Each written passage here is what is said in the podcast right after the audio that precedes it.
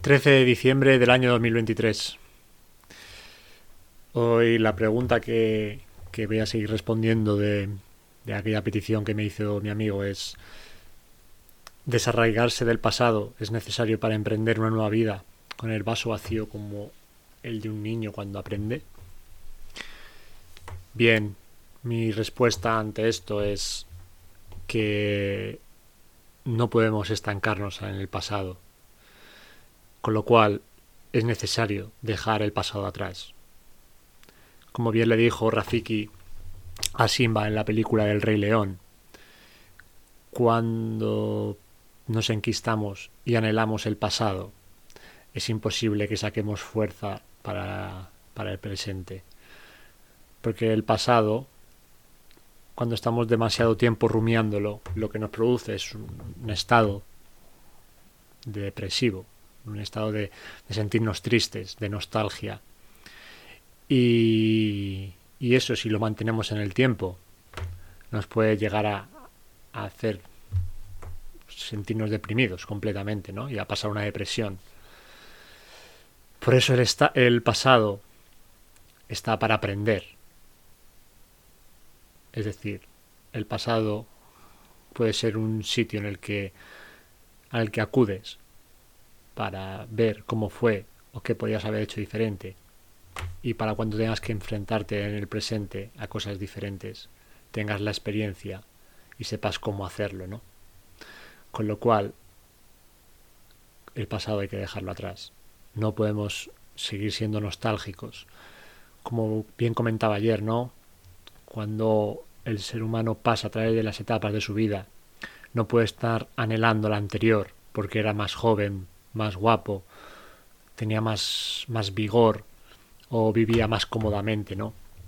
Tenemos que aceptar la etapa en la que nos toca vivir, sea niño, adolescente, joven, adulto, ya más de más edad, pero aceptar la etapa y para eso hay que dejar el paso de atrás.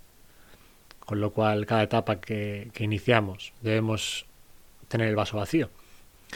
Porque si no, ¿cómo lo vamos a llenar? Si ya estamos sedientos, ya no, no tenemos sed, no vamos a, a rellenar el vaso, ¿no? Ni tampoco vamos a beber. Con lo cual, sí, evidentemente, amigo, hay que desarraigarse del pasado y, e iniciarse, ¿no?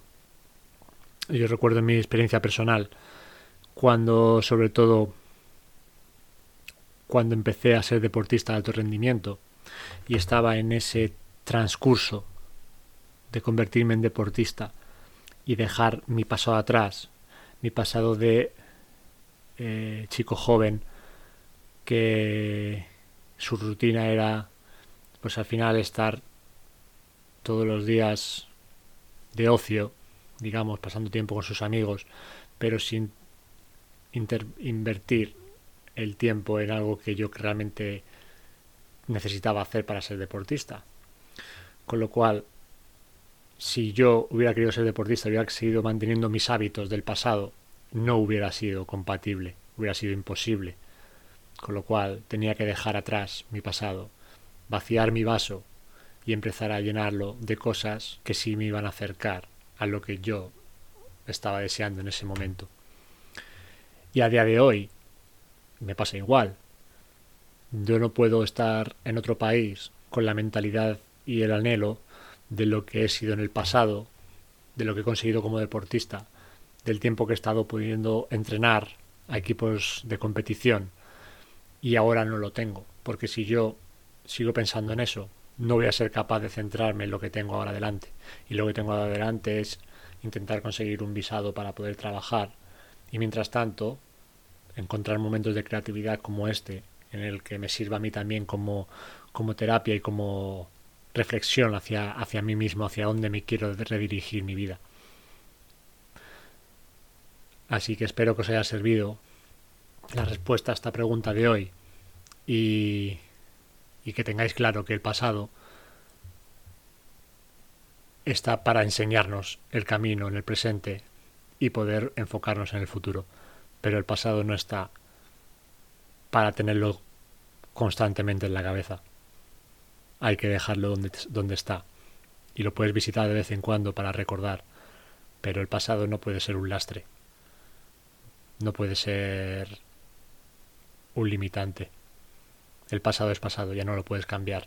Solo puedes aprender de él para cuando te enfrentes a situaciones parecidas puedas cambiar si realmente consideras que tienes que cambiar. Que la fuerza os acompañe siempre. Nos vemos mañana. Gracias por estar ahí.